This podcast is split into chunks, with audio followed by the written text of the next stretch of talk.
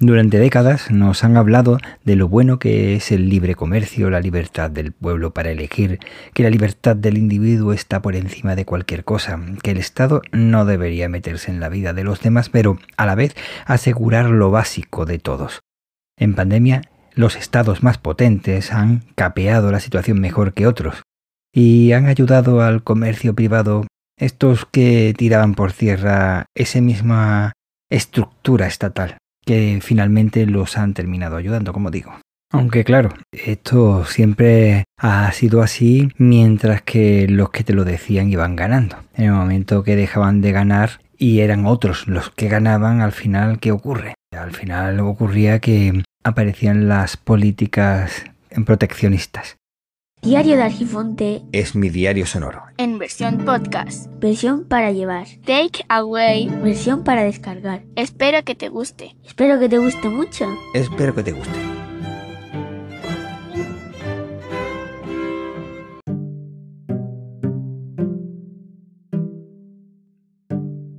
La figura nacional, estatal, autonómica, regional, provincial o local deben encargarse de la gestión y administración de los servicios y recursos de que disponga para el pueblo que tiene asignado en su territorio. Y eso es todo, no tienen que hacer nada más. Pero los que desean más poder utilizan a las personas a las que sirven para servirse de ellas para arrebatar el poder a una estructura en favor de otras el patrioterismo, el localismo, lenguas, origen, religión, color de piel, costumbres, ritos y tendencias sexuales. Y sobre todo el miedo son los factores que utilizan una serie de payasos sin gracia para manipular a unos u otros y ponerlos en el bando que les interesa y así obtener el beneficio buscado y en el que tú siempre pierdes. ¿Cómo están ustedes? Que no se escucho.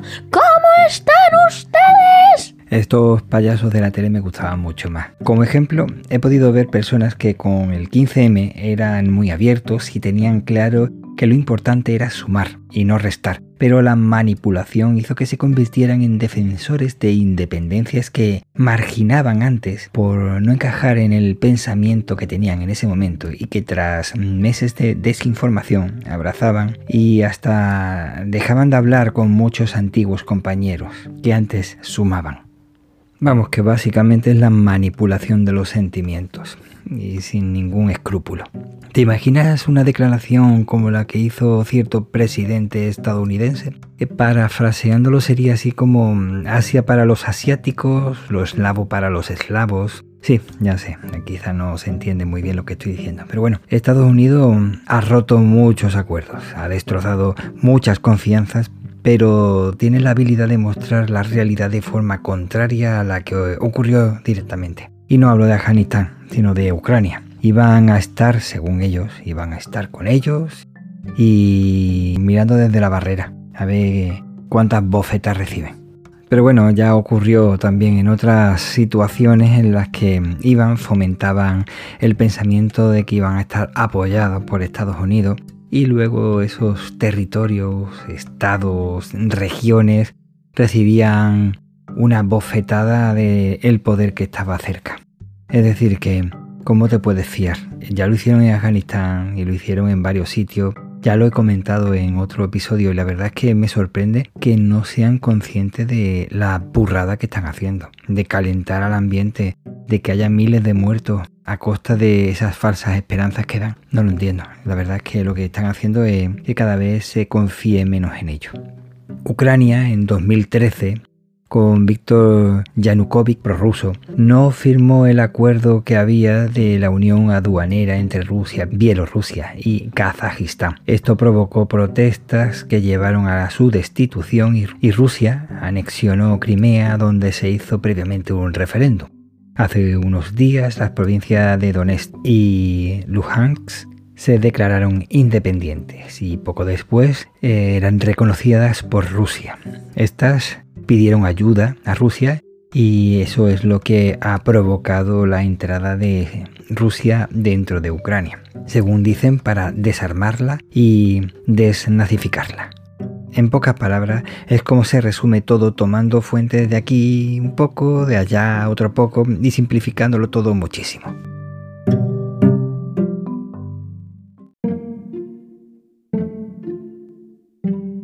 ¿Por qué Ucrania se negó a firmar ese acuerdo de unión aduanera? Pues resulta que por casualidad, qué curiosidad, ¿verdad? Ese mismo año, 2013, la Unión Europea y Ucrania comenzaron a hablar para un acuerdo de libre comercio. Entonces, como contraposición a eso, Rusia lanza una propuesta inmejorable que destrozaron este acuerdo, de manera que comenzaron las potencias extranjeras a jugar con la vida de los otros. Personas seguramente con ganas de mejorar se concentraron en la plaza Maidán pidiendo la dimisión del presidente, ni acuerdo con Bielorrusia, Rusia y Kazajistán, ni con Europa. Bueno, con la Unión Europea, que es la zona comercial más potente del mundo. Y, aparte la hermana tonta de los Estados Unidos. El pueblo se veía con gas y petróleo más barato, pero en lo demás seguía igual, exactamente igual, por lo que se reunieron para protestar. Con pruebas o sin pruebas se vio cómo se aprovechó la coyuntura por parte de unos y de otros. La acción de dos o más causas cuyo efecto es superior a la suma de los efectos individuales se llama sinergia y eso es lo que se hizo. Desde países extranjeros se apoyó ese movimiento social. Por cierto, ¿sabes lo que es la petrificación? La petrificación es la sustitución de materia orgánica por inorgánica, que mantiene la estructura y la forma del material sustituido. En apariencia es una cosa, pero en su naturaleza es otra. Esa es mi impresión de lo que ocurrió en el movimiento Euromaidan. Que cada cual interprete lo que quiera y se pregunte por disturbios, francotiradores, represiones, ataques a fronteras rusas, persecuciones a minorías, subvenciones y dinero oculto que venían de otras repúblicas cercanas. ¿Esto justifica lo hecho por Putin? Para nada. Pero ni Putin ni el gobierno de Ucrania.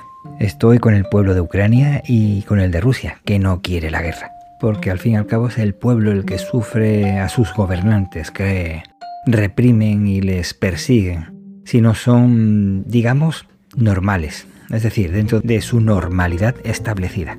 La ultraderecha campa a sus anchas. Recuerda que cuando te vengan a los oídos esas frases como que América para los americanos, lo eslavo para los eslavos. No hay mucha diferencia de los que dicen o decían España para los españoles o Alemania para los alemanes y que llevó a una guerra mundial. La gente quiere vivir en paz y para ello los exaltados que beban agua. Los gobernantes deben limitarse a gestionar lo público y a hacer leyes y que se cumplan estas, que respeten los derechos humanos. Se dice se debe rechazar el juego de otros en los que siempre pierden los mismos. Y vuelvo a decir, no es que sea muy pesado, es que es la realidad. La ultraderecha está en todas partes. Se apoya en la democracia solo para aparentar. Y cuando obtienen el resultado deseado, claro. Cuando no es así, comienzan a denunciar que les han robado las elecciones, que el gobierno resultante de esas elecciones es ilegítimo. Lo repiten tanto que muchos se lo terminan creyendo. Eso es algo que he escuchado mucho cada vez que la derecha perdía las elecciones, pero no pasaba más de dos días y todo volvía a su normalidad, normalidad democrática. Ahora no tienen vergüenza de decirlo en la calle, en el Senado, en el Congreso y en otros lugares fomentan golpes de Estado y en otros incluso llegan a asaltar el Capitolio. Un gobierno ilegítimo porque de la mentira y del fraude brutal a los españoles solo pueden hacer la ilegitimidad. Como ves, no es tan difícil ver quiénes son estos peligrosos vagos henchidos por sus mamandurrias.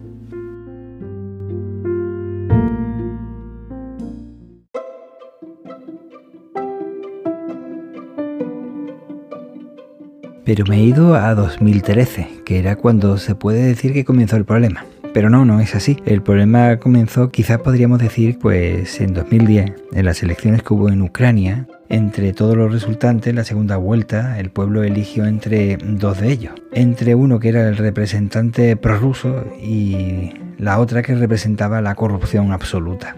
El pueblo lo tuvo claro y en ese momento la ultraderecha corrupta comenzó con esa postura que vemos hoy día en nuestros gobiernos. Un gobierno ilegítimo porque de la mentira y del fraude brutal a los españoles solo pueden hacer la ilegitimidad. Esto no es más que hay que ponerle freno, pero De no ponerle freno ya sabes lo que hay que hacer. Poner a remojar nuestras barbas, ya que a nuestro vecino sus barbas vemos cortar. Estoy totalmente en contra de la guerra, pero también en contra de los cuentos peligrosos que nos ponen cada día.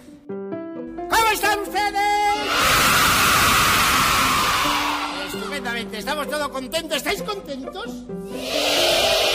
Nosotros también estamos muy contentos. Con esto se ha terminado por hoy. Espero que te haya gustado. Si es así, puedes compartirlo con tus amigos. Si no, puedes aprovechar y compartirlo con tus enemigos. Puedes descargarlo, aunque luego no tengas mucho tiempo para escucharlo y ese título concretamente no te llame mucho la atención, pero mira, mejoras las estadísticas y así me ayudas de otra forma. Suscríbete para no perderte nada nuevo que se publique. Puedes poner 5 estrellas y una reseña en Apple Podcast como en Spotify y un me gusta en iVoox. Si quieres puedes dejarme también un mensaje de texto en iVoox. También puedes dejarme un mensaje de texto en este último mandarme un correo electrónico a argifonte.podcast.gmail.com, dejarme un mensaje de voz en la web de la plataforma Anchor, anchor.fm barra el diario de Argifonte. Puedes entrar en el canal de Telegram t.me barra Argifonte Podcast para compartir tu opinión o tu entrada de blog o de podcast cuando tengas relación con el tema tratado. En redes sociales soy Hermes-Gabriel en Twitter, victor.zotum.net en Hapsila. Víctor Gabriel o Hermes Gabriel en el resto de Fediverso. Cuídate para cuidar a los demás y recuerda que el tiempo corre, vuela, así que apresúrate despacio.